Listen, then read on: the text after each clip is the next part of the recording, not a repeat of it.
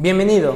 En Instituto Bell nos interesa que aproveches al máximo tus clases. En este podcast encontrarás la clase grabada en vivo y sin edición, por lo que es probable que encuentres espacios vacíos, como el inicio de sesión 10 minutos antes de la hora, o el espacio que se da entre cada actividad para realizar. Recuerda que el plan de trabajo se envía a través de Google Chat. Si tienes alguna duda o comentario, puedes hacerlo a través de Google Chat a comunicación arroba institutobel.edu.mx o por WhatsApp 2227 0303 51. Éxito.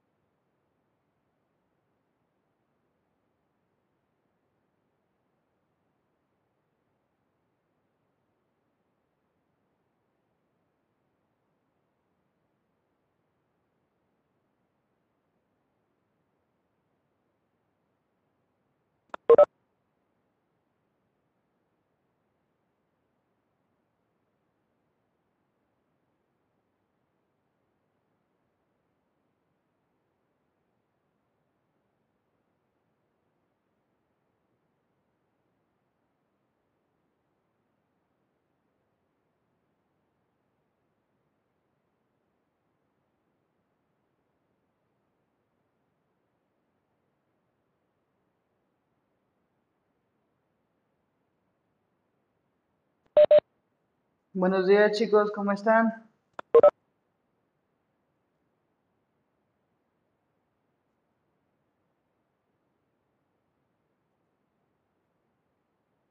Hola, hola chicos, ¿cómo están? Buenos días, Jalil. Buenos días, señor Saldívar. Buenos días, Joshua.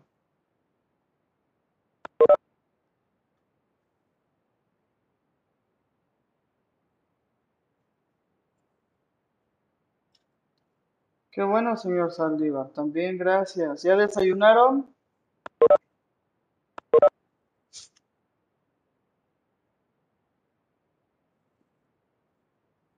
Buenos días, Uriel.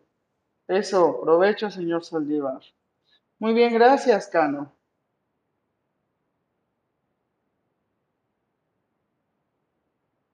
Vamos a empezar mal. ¿Por qué? ¿Qué pasó con la hora del desayuno?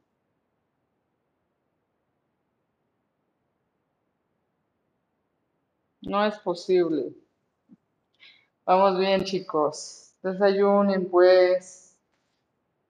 Imagínense que nos tocara un tema de esos donde hacen corajes. Vienen a la clase sin desayunar. Imagínense lo terrible que sería.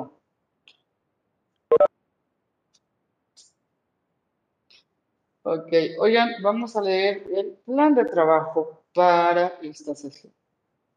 ¿Sale? Pobre de las pancitas, exactamente. Vamos a leer el plan de trabajo para esta sesión. ¿Va?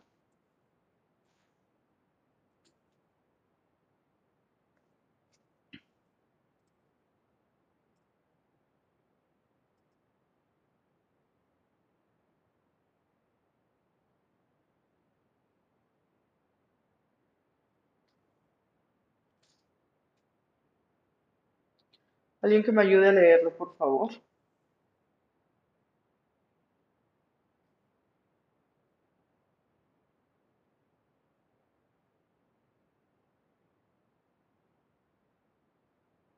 ¿Quién me ayuda a leer el plan de trabajo, chicos?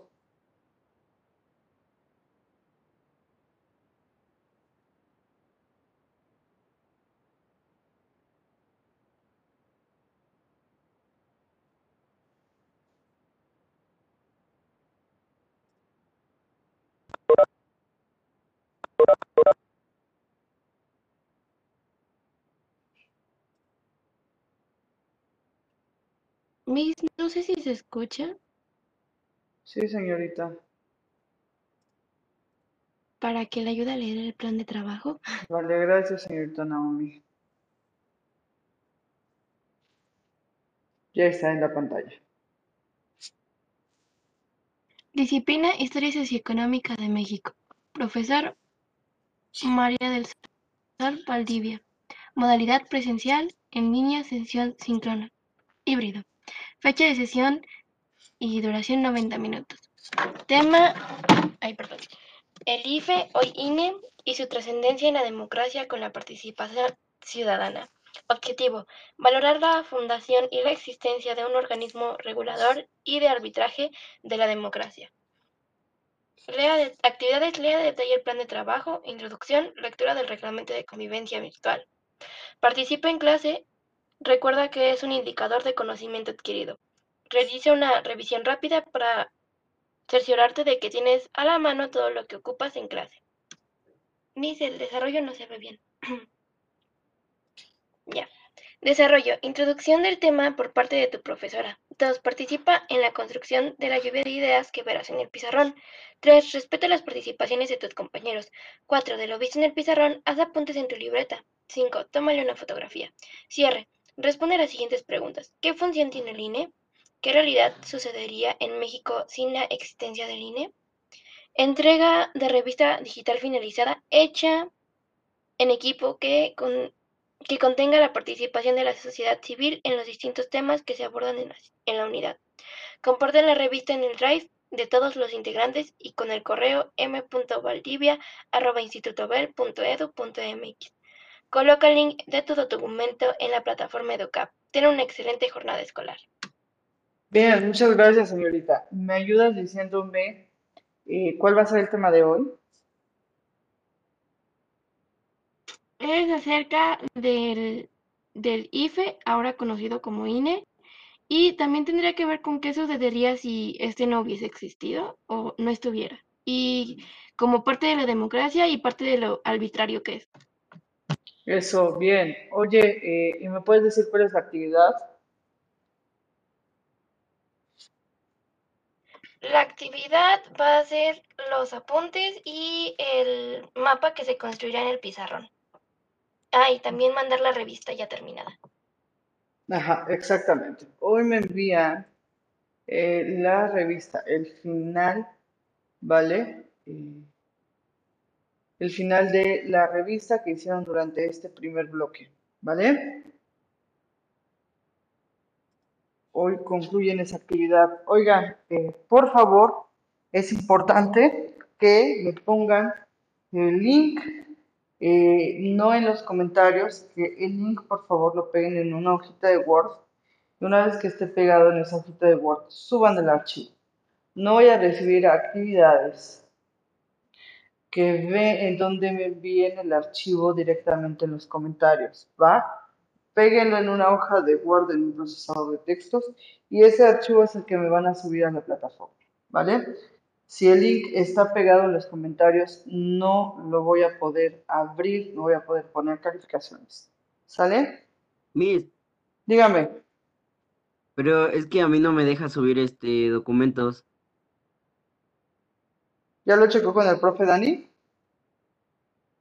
No, yo creo que no, no es tanto la, es que no sé qué sea, pero no, no puedo, no puedo subir este archivos, no sé si sea mi espacio, el celular o no, no sé qué onda.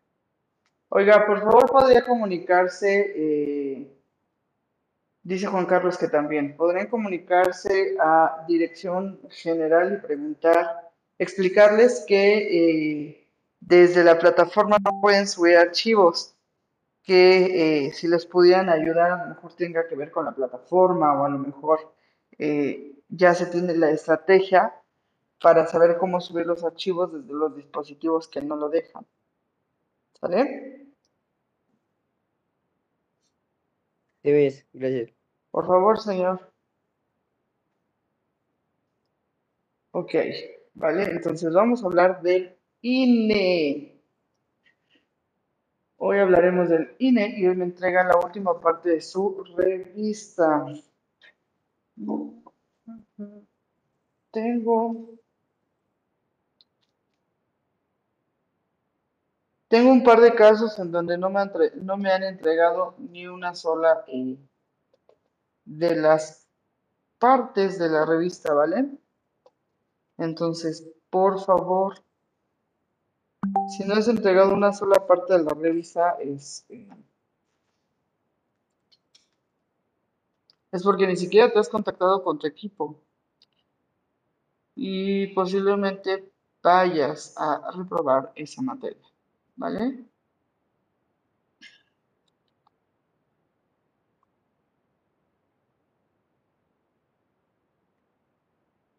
Ujú, Ya está.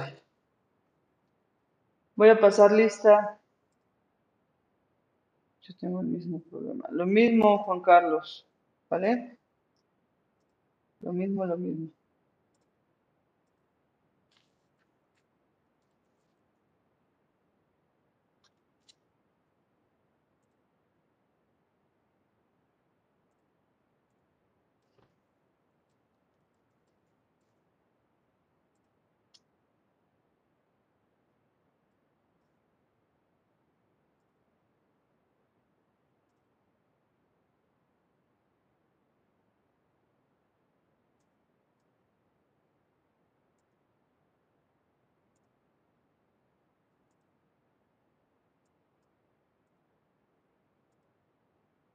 Ok.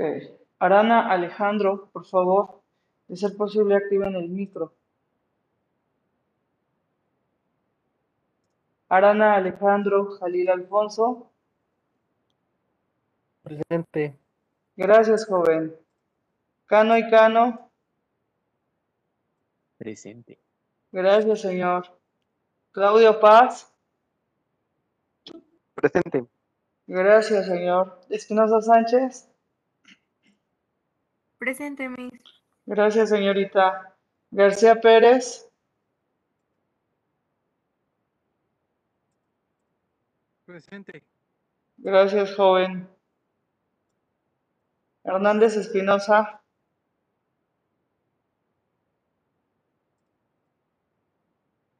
Hernández Espinosa.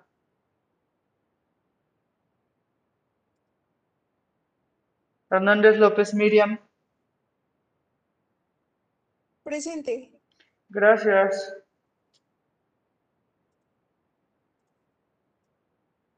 Mm, Ledesma Cebada. Presente. Gracias, señorita. López Mota.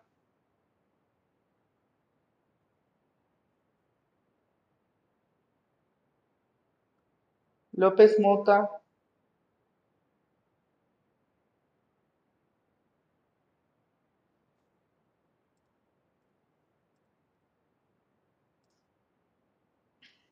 Ram- López Ramírez. Presente. Gracias, señorita. Luna Poblano. Luna Poblano.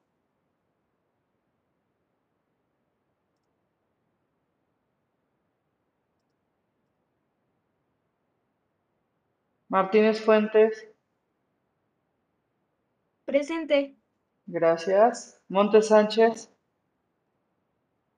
Presente, Miss. Gracias, joven. Pozos López. Presente, maestra. Gracias. Ramos Patricio.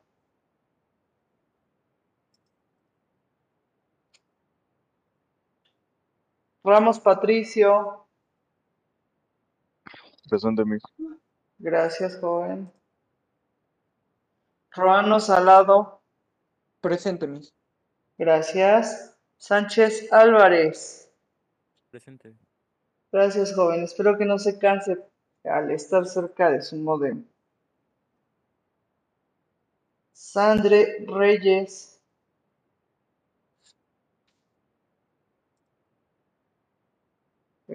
Sandre. Santiago García,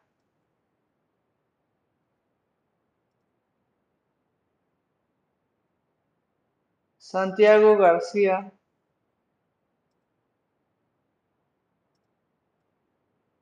Tepalcingo, Presente, Miss. gracias. Torres Herón,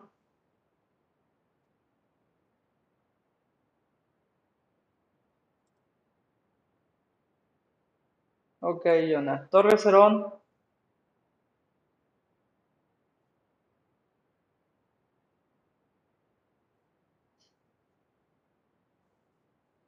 no está Herón. Saldívar Vázquez,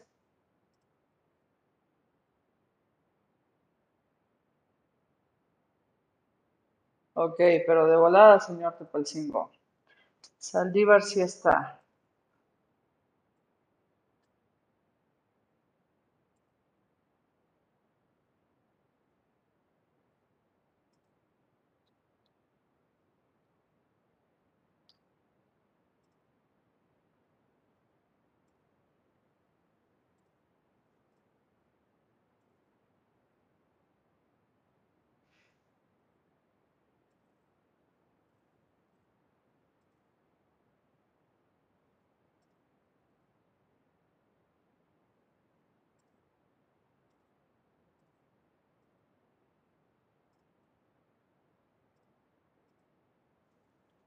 Ok, reglamento de convivencia virtual. Las sesiones síncronas son para uso exclusivo de los alumnos y alumnas del grado que corresponda y para tratar temas académicos. Por respeto a la clase, procura llegar de manera puntual a tu sesión. Busca un espacio adecuado para tomar tus clases, libre de ruido u otros distractores, esto con el fin de mejorar tu aprendizaje. En esta nueva modalidad de trabajo solicitamos trabajar de manera colaborativa. Recuerda que si asistes a la escuela es importante no retirar el cubrebocas y lavar tus manos constantemente. Si acudes de manera presencial, podrás utilizar tu dispositivo móvil solo con manos libres. El uso del dispositivo móvil se limita única y exclusivamente a actividades académicas. En el caso de que se contravenga esta disposición, serás acreedor a una sanción. Antes de escribir una duda, pregunta, inquietud, lee con detalle el plan de trabajo. Recuerda realizar tus actividades personales dentro del tiempo designado en los recesos. Comer, levantarte sanitario. Cuida tu vocabulario. Las ideas e intervención de todos los participantes deberán ser con respeto. De lo contrario, serás enviado a una sala de espera. Solo se responderán dudas del tema del día en curso. No se admiten dudas de clases o temas vistos con anterioridad. ¿Alguien tiene dudas respecto a nuestro reglamento de convivencia virtual? No, Miss. Ok, gracias.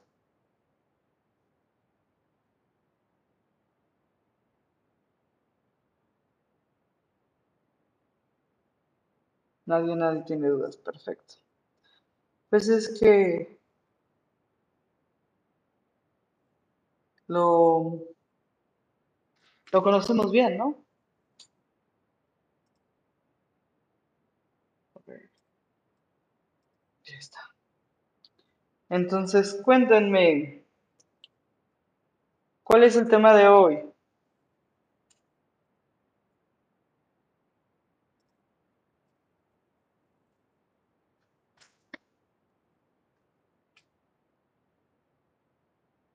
Sobre el IFE, exacto.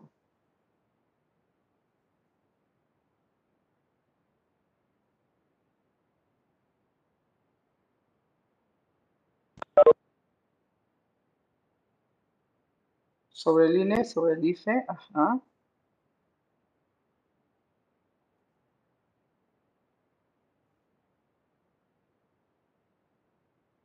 Es del IFE, que ahora es conocido como INE, y eh, de lo de la, bueno, tiene que ver con la democracia y a la vez el mismo causante de problemas que es el IFE.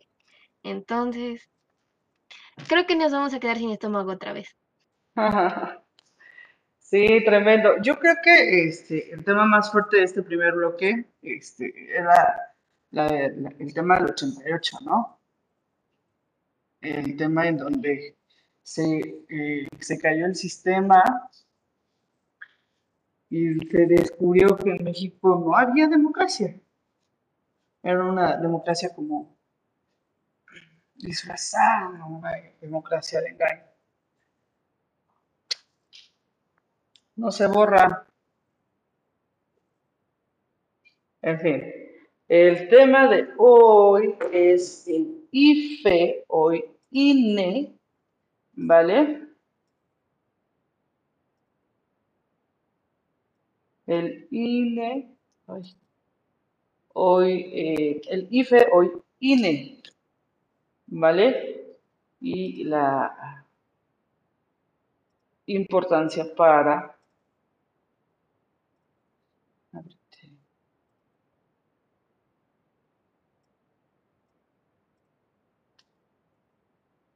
Ya. Y la, la importancia para la democracia de nuestro país. Dice, pero siempre hay algo que enoja.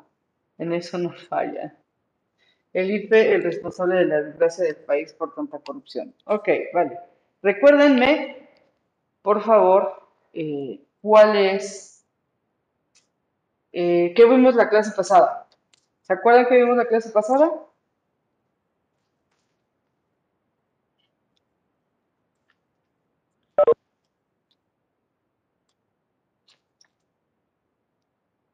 ¿Alguien recuerda? Sí, lo deben de recordar. ¿Qué vimos la clase pasada?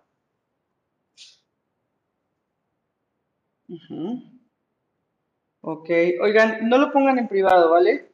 Pónganlo en público para que los demás este, puedan verlo. Eh, Es decir, me están mandando mensajes al chat, están bien todos, pero están en privado, eh, compártanlo. La semana pasada se vio lo de la oposición de las elecciones presidenciales.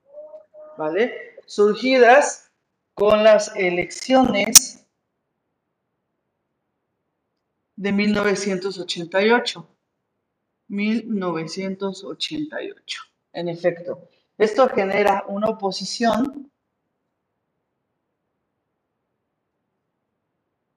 que no había existido en mucho tiempo, una oposición frente al PRI, ¿vale? Las votaciones de la presidencia, en efecto, ¿va? Fraude electoral, ajá, que nos dejen claro, o a quienes estaban eh, vivos en ese momento, a quienes participaron en las elecciones de 1988, les eh, saben que había ocurrido un fraude electoral gravísimo y por lo tanto la democracia eh, corría peligro, ¿vale? Teníamos una, lo voy a poner entre comillas porque teníamos una pseudo democracia en esos años, ¿vale? Oposición, ajá, fraude, fraude, votaciones, creación de nuevos partidos. Se crea en específico un nuevo partido, que es la oposición, lo voy a poner aquí, es el P, por principios personales, con minúsculas, el PRD, ¿sale? El PAN ya existía, el PAN existía, el PAN era oposición al PRI, imagínense, ¿quién iba a decir que en los ochentas el PAN era la oposición del PRI? Eh, el PAN sale de empresarios. El PAN surge de empresarios, de gente rica que creía que el PRI ponía en riesgo sus privilegios. Entonces lo crea sobre todo gente de dinero, de cash, ¿vale? Ajá, va eh, como oposición al país, no tanto, y no tanto como la oposición del PRD, que hiciera más por la sociedad, por la liberación del país, sino el PAN se crea como para asegurar los privilegios. ¿Va? Exactamente. Cuidaban sus propios intereses y eh, el PAN es muy religioso porque se crea en el norte, en esta parte súper, súper católica del país. Bueno, Puebla también es muy católica. Curiosamente, los estados que apoyan al PAN son los estados más católicos de la República. Los estados eh, en donde tienen a alguien del PAN en estos momentos, este, alguien en el gobierno y a cargo del gobierno, son eh, estados super religiosos, ¿no? A nosotros en octubre nos cambian a la presidencia municipal y entonces la presidencia municipal regresa al PAN. No es azar que Puebla sea eh, sumamente mocha, ¿no? Muy, Puebla es muy, muy, muy mocha y por eso en los estados donde son muchos, eh, donde son muy católicos, están ellos, ¿vale? Todo, todo tiene una lógica, ¿va? Ok. La oposición eh, existía, pero era el PAN y era para cuidar los privilegios de la gente que tenía dinero, El PRD sale como una oposición en contra del régimen que traía el, el PRI en ese momento un régimen en donde hacían con el país lo que querían, en donde podían hacer fraude electoral, en donde ellos metían mano en nuestra democracia. ¿Vale? Recuerdan entonces que cuando sucede el fraude electoral, eh, asesinan a balazos a gente de Cuauhtémoc Cárdenas. ¿Se acuerdan? Asesinan a balazos a gente de Cuauhtémoc Cárdenas, los meten, algunos los meten en la cárcel, eh, empezó eh, a ponerse violenta o violento el resultado de esas elecciones, porque eh, obviamente ellos querían que se tratara de elecciones honestas, de elecciones, en efecto, tres muertos, tres muertos del equipo de Cuauhtémoc Cárdenas, ¿vale? Entonces, bueno, se dan cuenta en el 88, el fraude fue tan obvio, tan, tan obvio, que la gente se dio cuenta. Y, más allá de darse cuenta, quizá mucha gente se, daba cuenta. Eh, mucha gente fue parte eh, del hartazgo. Eh, uno de los graves problemas de este país no es que no nos demos cuenta, porque lo sabemos, lo sabemos. Muchas de las cosas son obvias, las tenemos enfrente. El grave problema del mexicano es que no se interesa por encontrarle solución a ese problema. El problema de México es que la gente no se interesa en mejorar las situaciones en donde encontramos problemas. El otro lo hará. Ay, no, a mí que me importa ah, el otro, el otro y el otro y el otro. Y quizá no, el mexicano no dice, ay, el otro, pero no hace algo, teniendo en cuenta que él es otro para alguien más, que quizá alguien piensa que este mexicano puede ayudar a componer ese problema. Entonces, algo maravilloso que sucedió en las elecciones del 88 es que alguna parte de la población se interesó en transformar esto se interesó en gritar que esto había sido un fraude, ¿vale? Ah, exactamente, Cloutier muere en un accidente, cuando llegan ya habían borrado las, este, las, las, huellas de las llantas y a donde se había ido, y estaba limpiecito. Dice, porque es de coraje que si están viendo cómo está el país todavía hagan fraude y así como no cambiamos. Claro, yo no sé. Yo no sé qué piensan esos. Pero vale, em, como, como la gente no se interesa en las transformaciones, ellos lo siguen haciendo. Y mientras la gente no se eh, interés en transformar el medio que habita. Eh, quien tiene el poder no va a transformarlo, ¿vale? Al poder le conviene que las cosas estén quietas porque él es el que tiene el poder. Si hay una transformación, las cosas se van a desordenar y puede perder ese poder, ¿vale? Por algo bien importante que sucede entonces en el 88 es que la gente se interesa, hay un interés.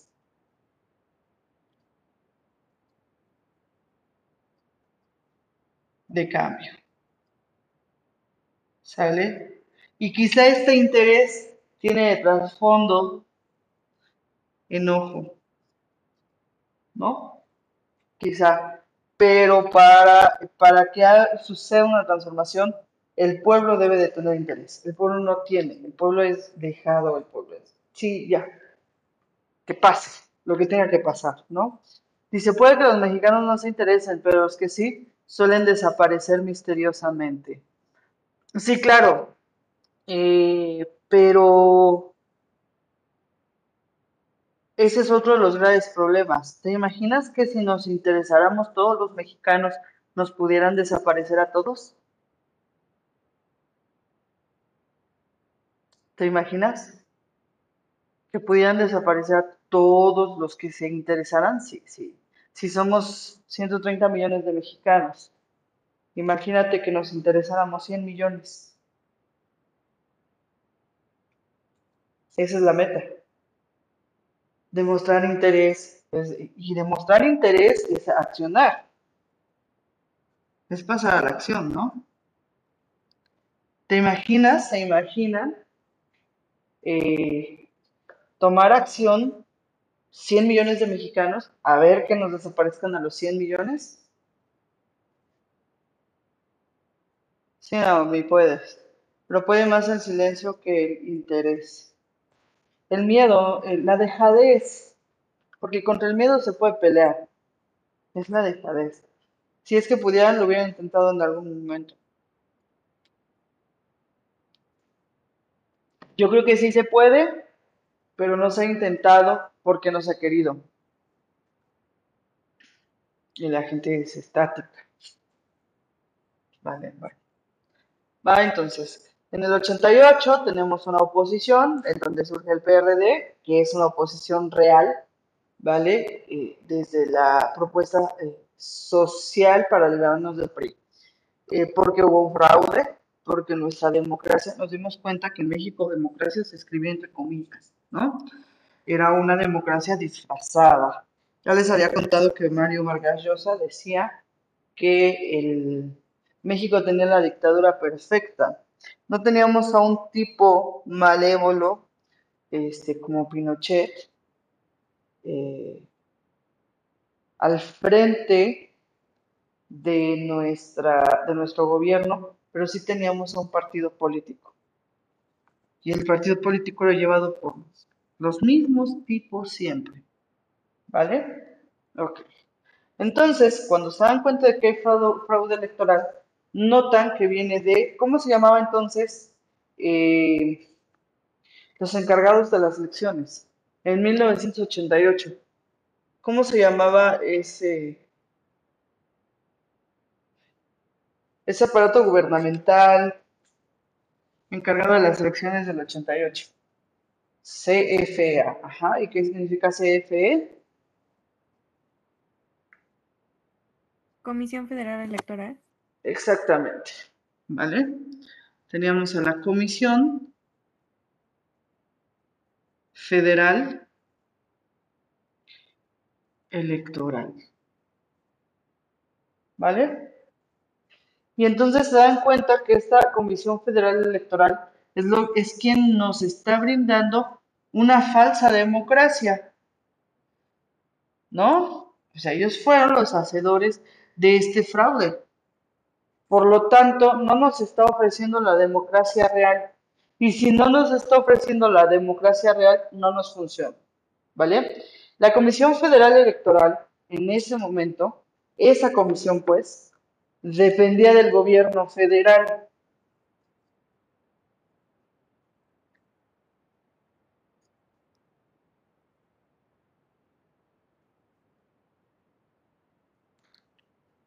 Federal. ¿Saben cuál es el gobierno federal?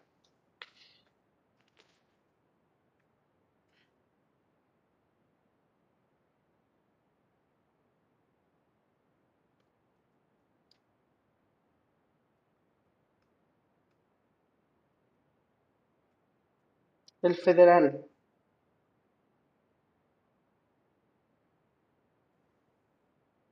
¿No? Ok. El gobierno federal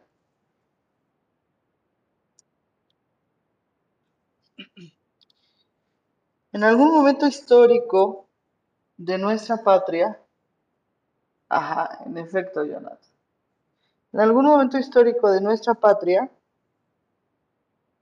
tuvimos dos posibilidades, ser federalistas o ser centralistas. El centralismo, el poder, eh, el gobierno centralista tenía todo el poder centrado en un punto.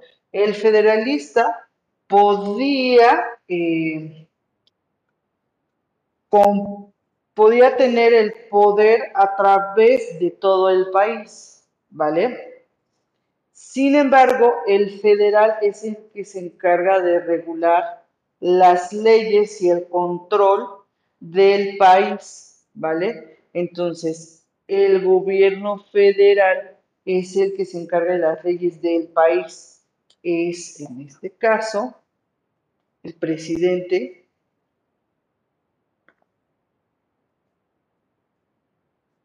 y su gabinete, ¿no? Todo lo que emana de. El gobierno federal es todo lo que emana de el presidente y su gabinete, ¿va? El- por ejemplo, los diputados, no, senadores, ¿no? federales eh, son los que toman las decisiones de la nación. Hay senadores estatales y toman, eh, hay diputados estatales y los diputados estatales toman las decisiones de acá, de Puebla, de cada estado. Eh, los federales, los senadores federales, toman las decisiones del país, no solo de un espacio, es de toda la nación, ¿vale? Entonces, imagínense que en el 88 la Comisión Federal Electoral dependía del gobierno federal.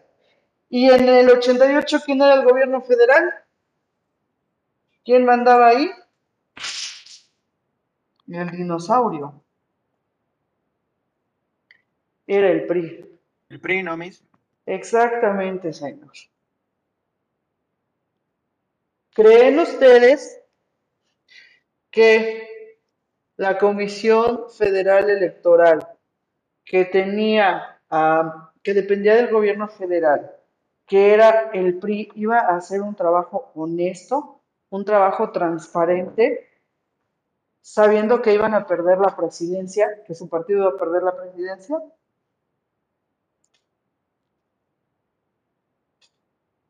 Exactamente. Ese fue un grave error, que dependía del gobierno federal y el gobierno federal regía, movía, o sea, era dueño de la Comisión Federal Electoral.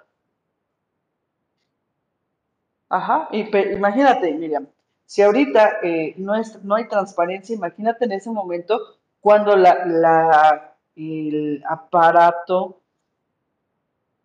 federal que nos ofrecía democracia dependía del gobierno es, de- del presidente. O sea, había menos transparencia, menos honestidad que ahora, imagínate. Por eso ahora ya ganan otros partidos. Con trabajo, pero ya ganan otros partidos, ¿no? En fin, eh, dependía del gobierno federal. Entonces se dieron cuenta de que todo esto estaba mal. Se tenía que hacer una transformación. Y también porque la gente se informaba menos. Sí, sí, eh, la gente se aleccionaba, la gente se educaba y se informaba a través de la televisión.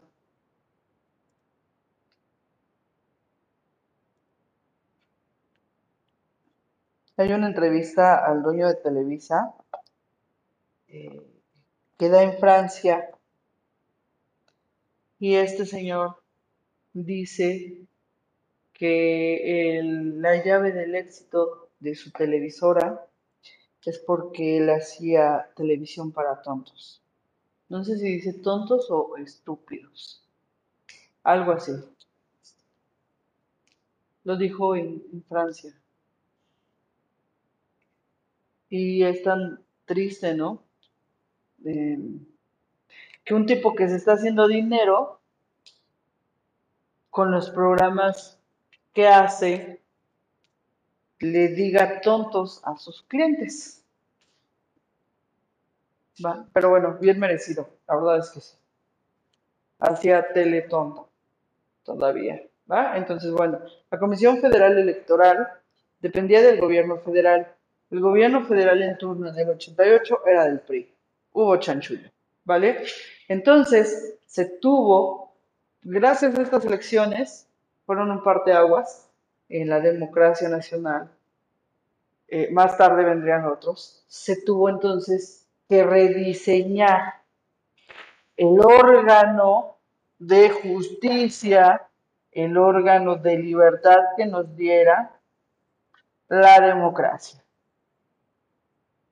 Nos quedamos en la comisión porque no servía, porque estaba eh, hecha exactamente para el, para el PRI, que era el partido que gobernaba en ese momento. Y entonces eh, aparece el Instituto Federal Electoral. ¿Vale? Se cambia eh, la comisión, que es algo muy pequeño, por instituto. Los institutos nacionales son importantes, son los que rigen nuestras garantías.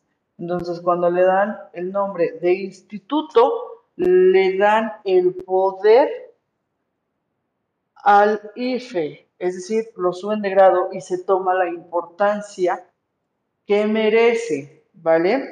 Entonces, el IFE aparece en 1990, ¿vale? Inicia las operaciones el 11 de octubre, 11 de octubre de 1990.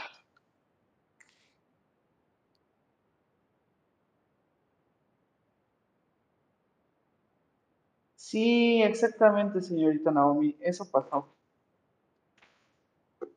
Pero eso nos enseña la calidad moral de ese hombre, ¿no?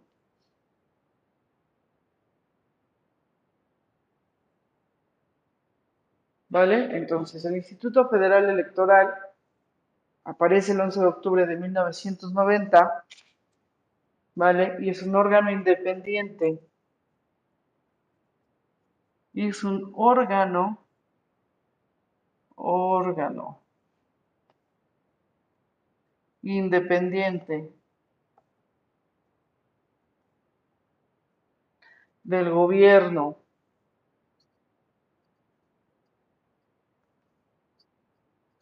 Es autónomo.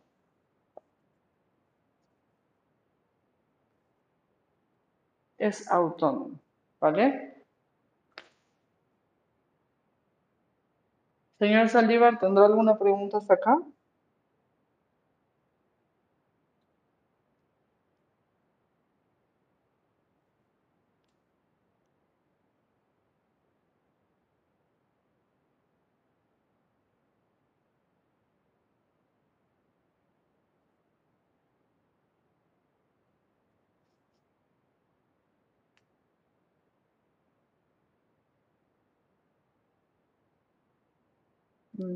Sí, en efecto, señorita Naomi. Pero también eh, fue la gente que crió, ¿no? El pensamiento. No habrá, no habrá quien, o muy pocos, que, que, que, que son resultado de esa televisión. eh, habrá muy pocos que, que reconozcan eh, la calidad moral de ese señor. Señor Saldívar, ¿tienes preguntas? ¿Tienes dudas?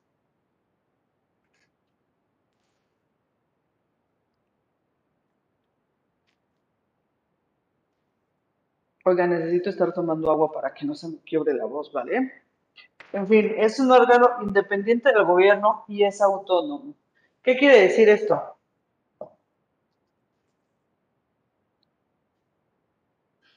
Que no se rige por nadie, es decir, que no hay algo más alto que él para, para regirse o seguir reglas. Ajá, que se manda solito.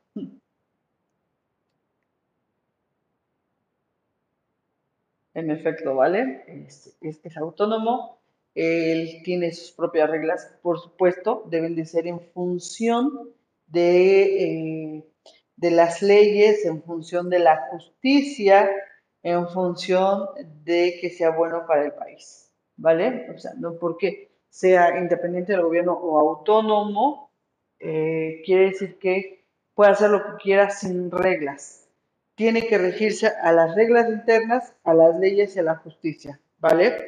Pero cuando, cuando lo hacen ay, independiente del federal, ¿vale? Nos quitamos ese problema que veníamos arrastrando de la comisión. El gobierno federal no puede meter mano, ¿vale? Porque él ya no es el que le manda. Obedecerá a otros intereses, muy seguramente, pero ya no será el que manda como en la comisión. ¿Sale? Vamos bien hasta acá. Sí, Miss.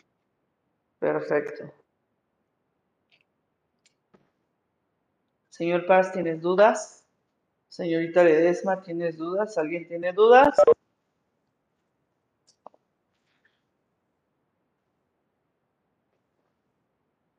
No, mi todo claro. Perfecto. Vale, entonces, eh, ya tenemos el Instituto Federal Electoral. Es de octubre de 1990. Quiero que sean conscientes de lo que implica que tengamos un órgano electoral. ¿Vale? Hay una reforma impulsada por Peña Nieto. ¿Sale? Ya ven que Peña Nieto llegó haciendo reformas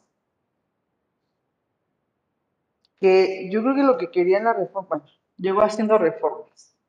Y el 2, no es cierto, no es el 2, el 4 de abril, de abril de- del 2014, ujú, porque él entró en el 2012, del 2014, ¿vale? Quitamos al IFE, ya no existe, y entonces aparece el Instituto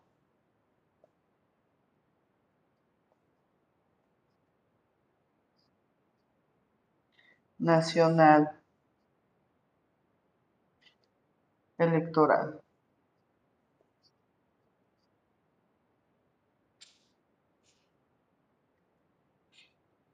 Aparece el Instituto Nacional Electoral el 4 de abril de del 2014 y dejan de funcionar, deja de funcionar, se quita al Instituto Federal Electoral, ¿vale? Hay una evolución.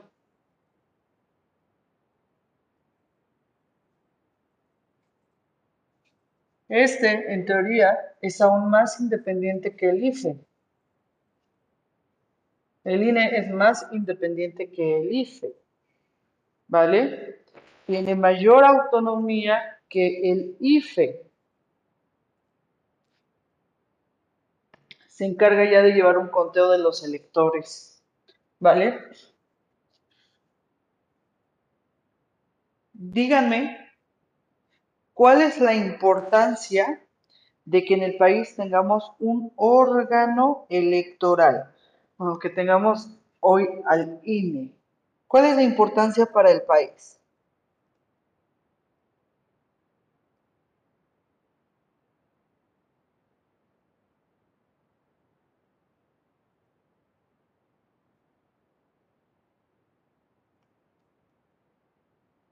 Evitar fraudes. Que tengamos una una especie de tecnocracia. ¿ah?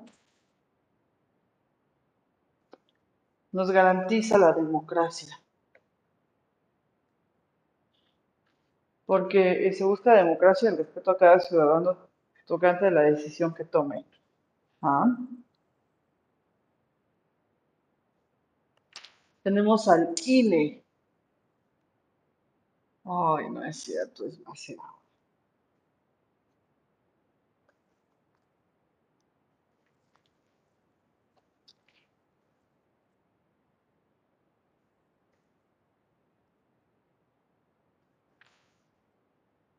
Ok, tenemos al INE.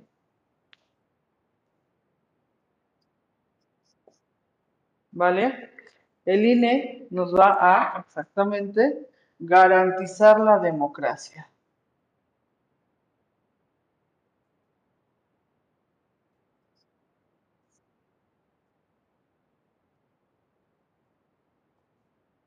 ¿Qué es la democracia?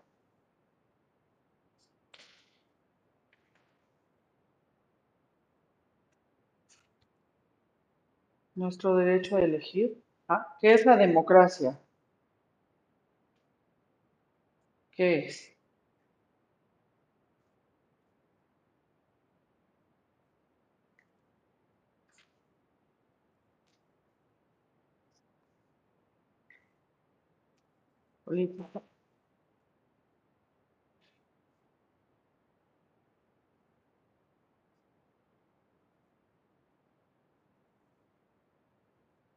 Es la participación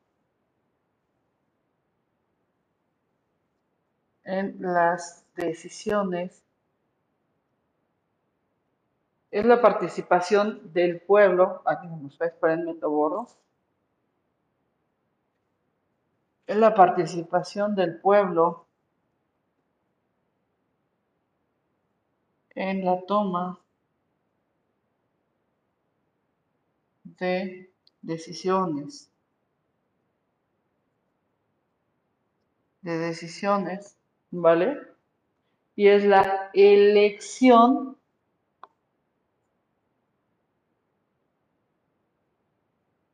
del pueblo, es no, es la elección de los representantes del pueblo, de los representantes. ¿Saben? Cuando ustedes creen que un presidente nos represente, el presidente de la República nos represente, Sí, nos representa entre otros países o en- entre otro tipo de, por ejemplo, asambleas y todo ese tipo de cosas. Eres el representante que elegimos. Exactamente, ¿vale? Él representa, es decir, él va a tomar las decisiones del rumbo del país. Y en, teoría, la democracia es el pueblo, ¿vale? En teoría, eh, todos deberíamos participar en la toma de decisiones que va a llevar nuestra sociedad, ¿va? Tendríamos que estar todos en la toma de decisiones. Pero como somos muchos y no podemos y sería una desorganización tremenda, entonces elegimos representantes, ¿vale? Cuando llega el candidato del distrito 14, no sé, él, es, él quiere ser representante de un grupo de ciudadanos.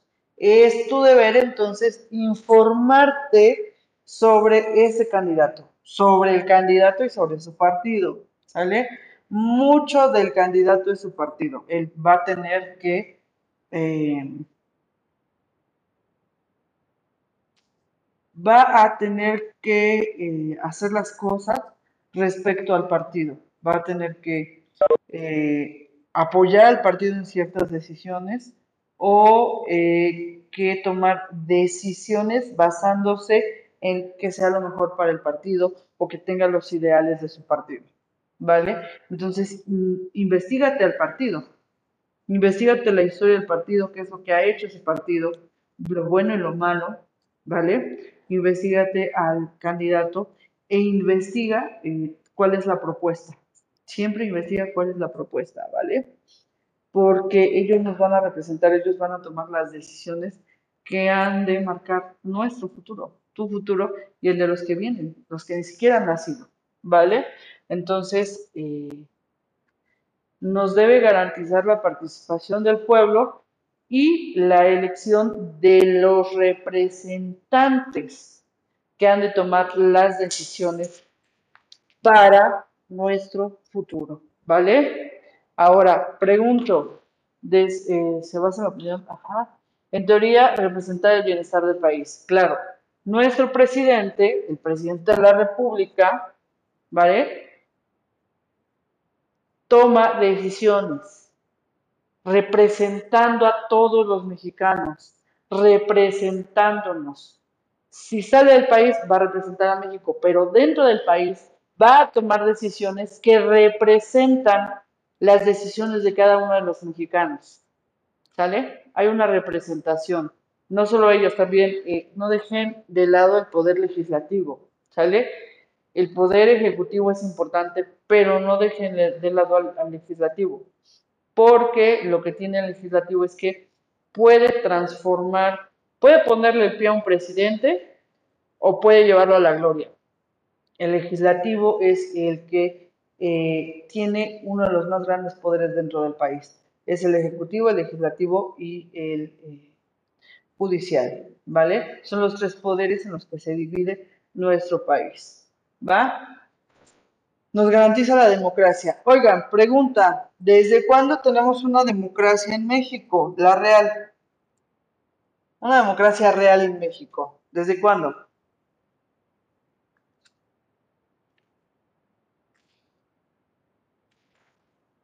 ¿Cuándo, cuándo?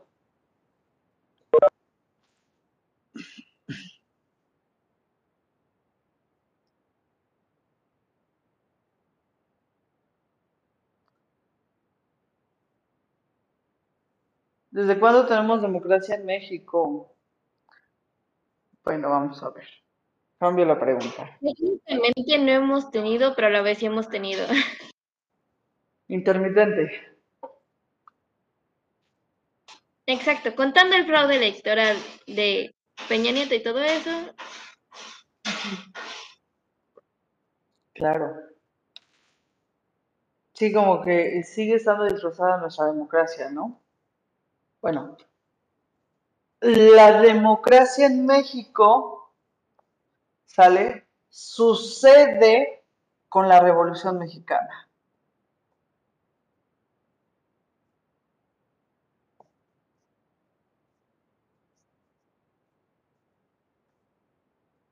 La democracia en México sucede con la Revolución Mexicana. Recuerden ustedes que el general Díaz estaba en el poder y estaba en el poder y estaba en el poder y seguía estando en el poder y no lo podíamos quitar porque no había democracia. Lo que hizo el general Díaz fue meter la mano dentro de la constitución para alargar la temporada presidencial y para asegurar la reelección. No había democracia en el país. La revolución mexicana inicia para sacar a Díaz del poder. Y Madero, Madero dice sufragio efectivo, no reelección. Sufragio efectivo es el lema que utiliza Madero, que antes fue de Díaz, ¿vale? Eh, es el lema que utiliza Madero contra Porfirio Díaz, porque querían democracia, porque el hecho de que no hubiera democracia en este país eh, nos hundió socialmente. Fuimos país primermundista, para los privilegiados eh, se la pasaban chévere, bomba. Para los no privilegiados, para los pobres, eh, fue una de las etapas más oscuras de nuestra historia. Y ha tenido varias etapas oscuras, ¿vale? Pero en general, para el crecimiento real de nuestro país, eh, nos estancamos, nos estancamos en derechos humanos. O sea, fue una cosa tremenda, tan tremenda que genera la Revolución Mexicana, ¿vale?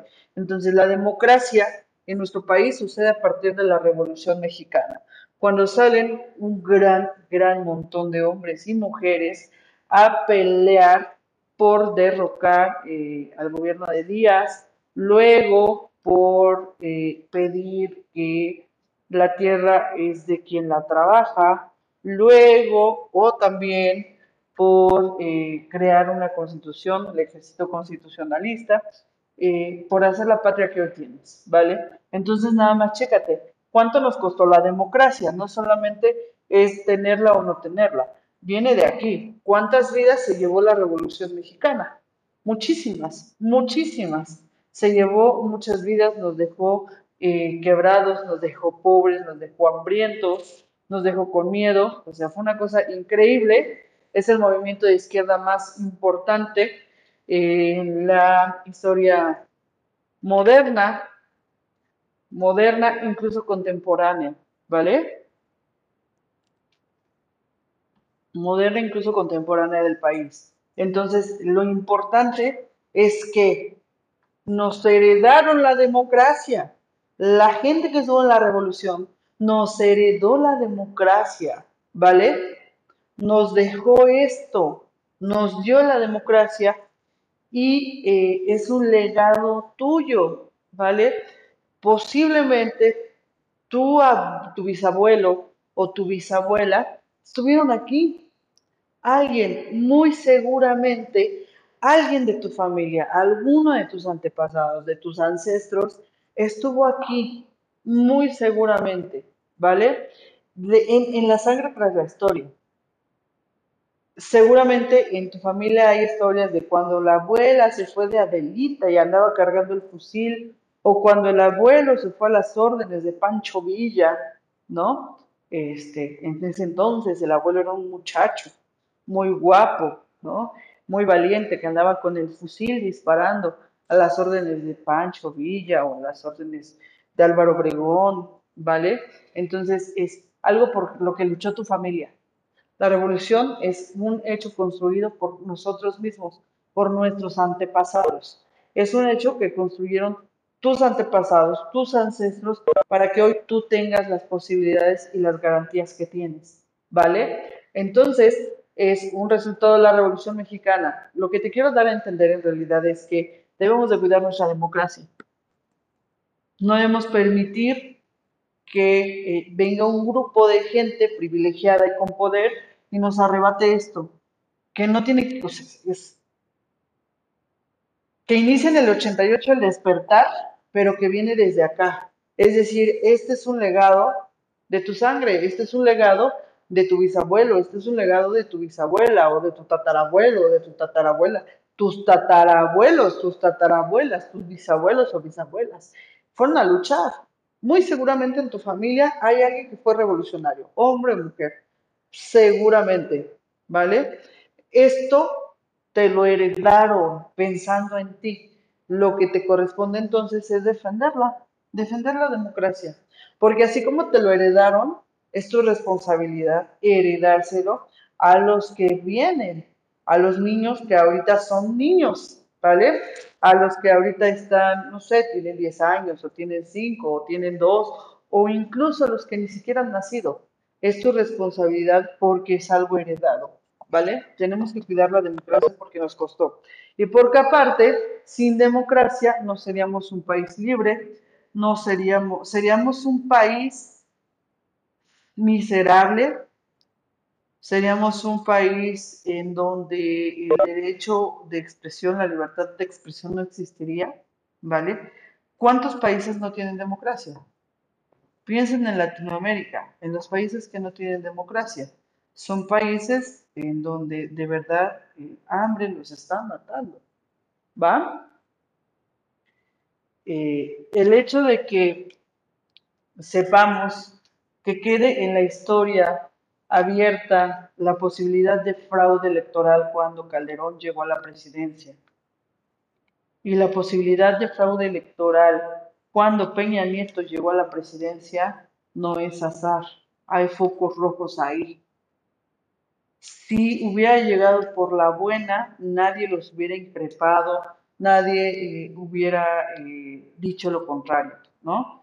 Eh, pero el hecho de que haya ahí, que se crea que Calderón no ganó las elecciones, que fue fraude, y que Peña Nieto no ganó las elecciones, que fue fraude, representan un foco rojo, un foco rojo para nuestra democracia, ¿vale? Y la democracia es algo de lo sagrado que tenemos. Es la única posibilidad que tenemos de tomar nuestras decisiones y de nuestros representantes. Es decir, la democracia va a ser eh, el rumbo y el futuro de nuestro país. ¿Vale? Es importantísima. Entonces, si ya tenemos focos rojos con el sexenio de Calderón y con el sexenio de Peña Nieto, lo que nos corresponde a nosotros es cuidarla, cuidarla mucho, estar atentos, no quedarnos en la, en la quietud, como se quedaron muchos antes, ¿no? No quedarnos en la quietud. Hay maneras de defender a la democracia, hay maneras de cuidarla, hay maneras de protegerla, ¿no? El mero hecho eh, es, que aparte las maneras son eh, responsabilidades como mexicano. Yo soy mexicana, por lo tanto tengo que cuidar la patria en la que nací. Y la primera manera de cuidar la patria en la que nací es asegurando la democracia. Por lo tanto, si alguien me llega a decir que si vendo mi voto, yo no voy a descuidar a mi patria, mi intención y mi responsabilidad siempre será cuidar la democracia, ¿no? No caer en esos juegos en donde que todos conocemos, que existen, que no le dan, que le quitan validez al Instituto Electoral, al INE o al IFE, ¿vale? Eh, porque si se lo dejamos todo a ellos, si confiamos solo en ellos, eh, está complicado, ¿no? Debemos de hacerlo nosotros, que es a quienes nos importa tener democracia, que es a quienes nos importa seguir creciendo. Entre, eh, entre más democracia, entre la democracia exista, más vamos a crecer como país, ¿vale? ¿Tienen dudas, chicos?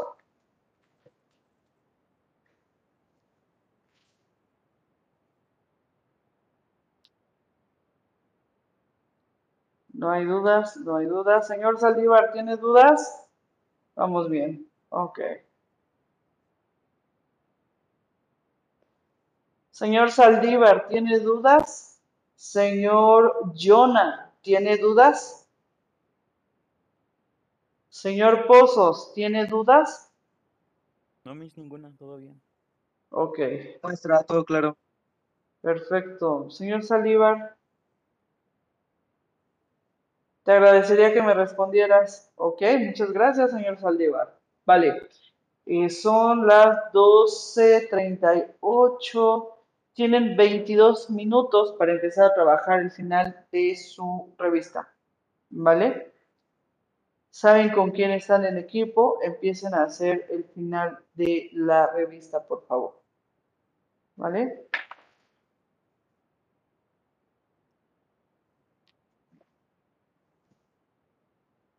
Oigan, hay un equipo que en portada me puso el Partenón y en los movimientos sociales, me parece que en el de maestros, me pone una eh, manifestación y parece que es de Estados Unidos.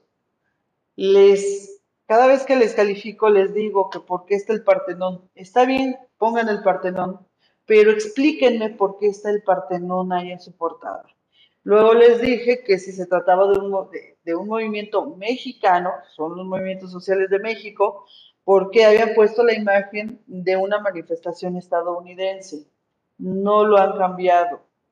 Por favor, quien el equipo que haya hecho esto eh, justifique por qué es el Partenón y por qué está la imagen de una manifestación estadounidense, o por lo menos tienen los panfletos en inglés, ¿vale?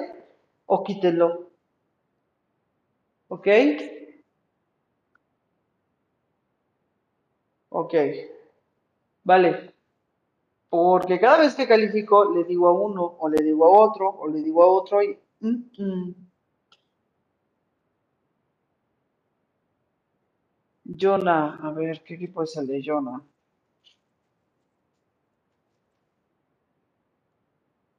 Mm, Jonah, Jonah, Jonah, Jonah.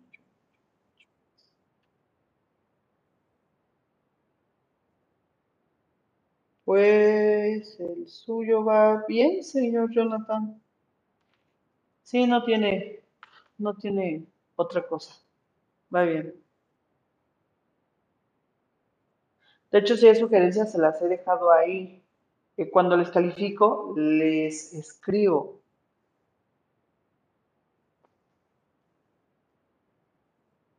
Roano, equipo 5. Va bien, señor. Va bien, señor Roano. ¿Vale? Y es de ustedes. Recuerden, es en equipo. ¿Cómo vamos? Dice.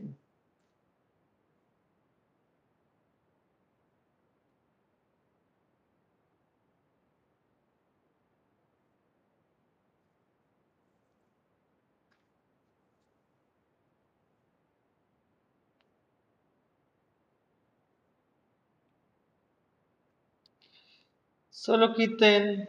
Ah, ok, sí, sí, sí. El 4. Ari y Melissa. O sea, usted, señor Cano, solamente estaría trabajando con Meli, ¿no? Porque Ari no me ha entregado y Fanny tampoco. ¿Solamente están trabajando ustedes dos, señor Cano?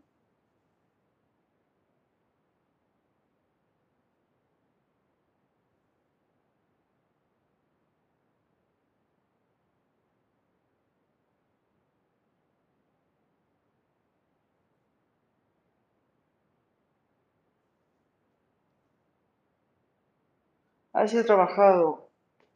Ahora, eh, pues dígale a la señorita Fanny que no me ha entregado nada. No me ha subido nada de la revista. Recuerda que tiene que subir el link a la plataforma. Si no está en la plataforma, no lo recibo. Hasta ahorita la señorita Fanny tiene cero. Dígale que lo suba. Y hoy es la entrega final, entonces posiblemente saque cinco, no sé. Que suba, si lo trabaja, que lo suba. Por favor, señor Cano, qué amable es. Miriam Hernández.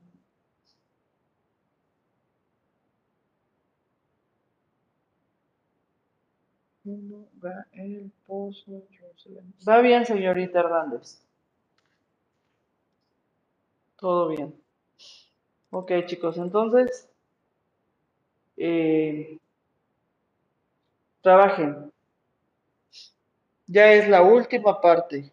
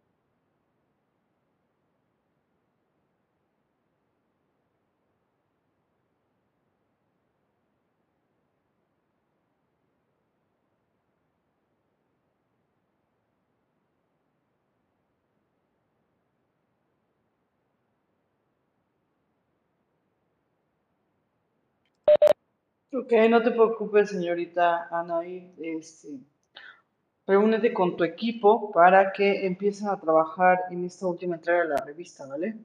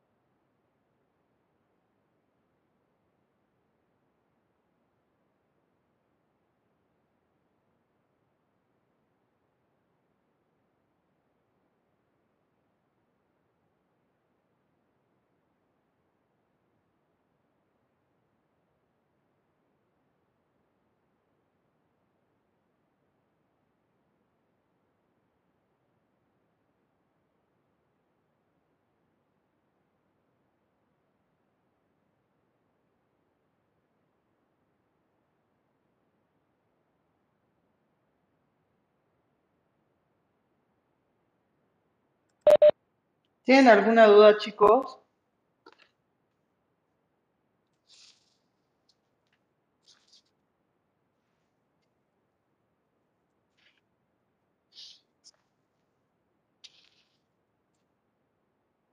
Vale,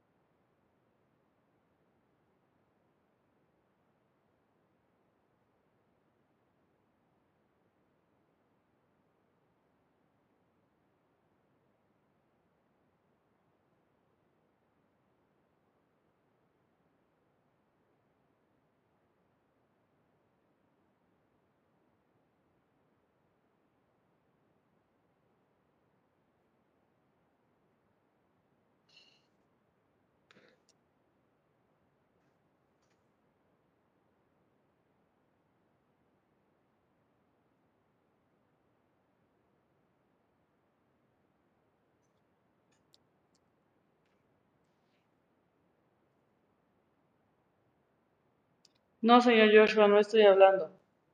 Estoy en silencio esperando a ver si ustedes tienen alguna pregunta o alguna duda en lo que trabajan con la actividad.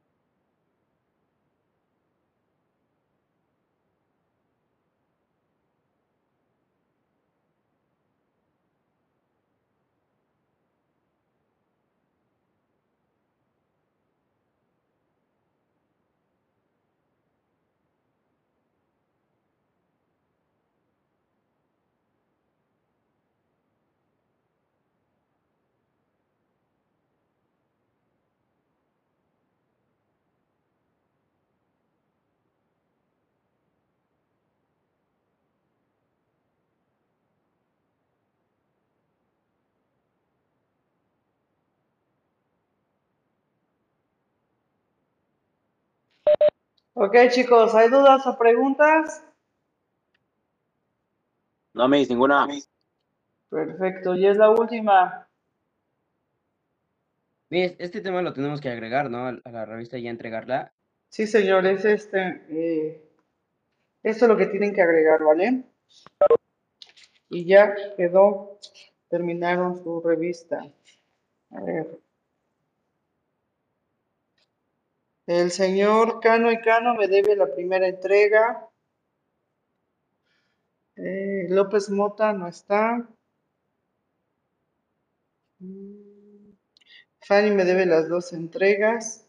eh, Melissa me debe la primera. Torres Cerón la primera.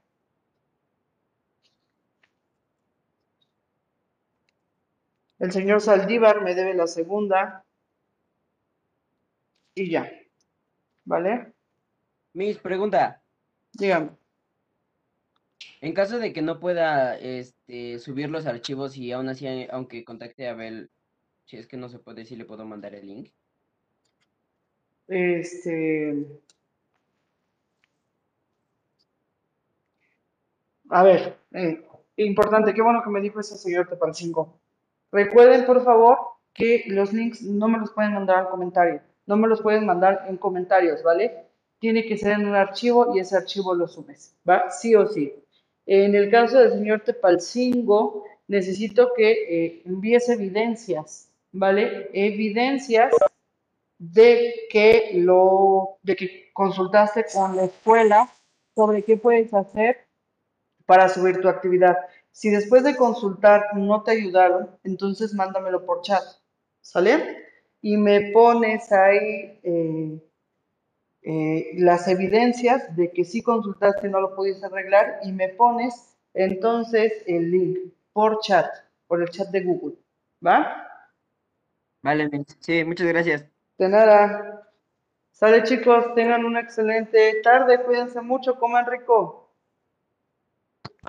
Gracias, Miss. Que tenga un bonito día. Igual, adiós.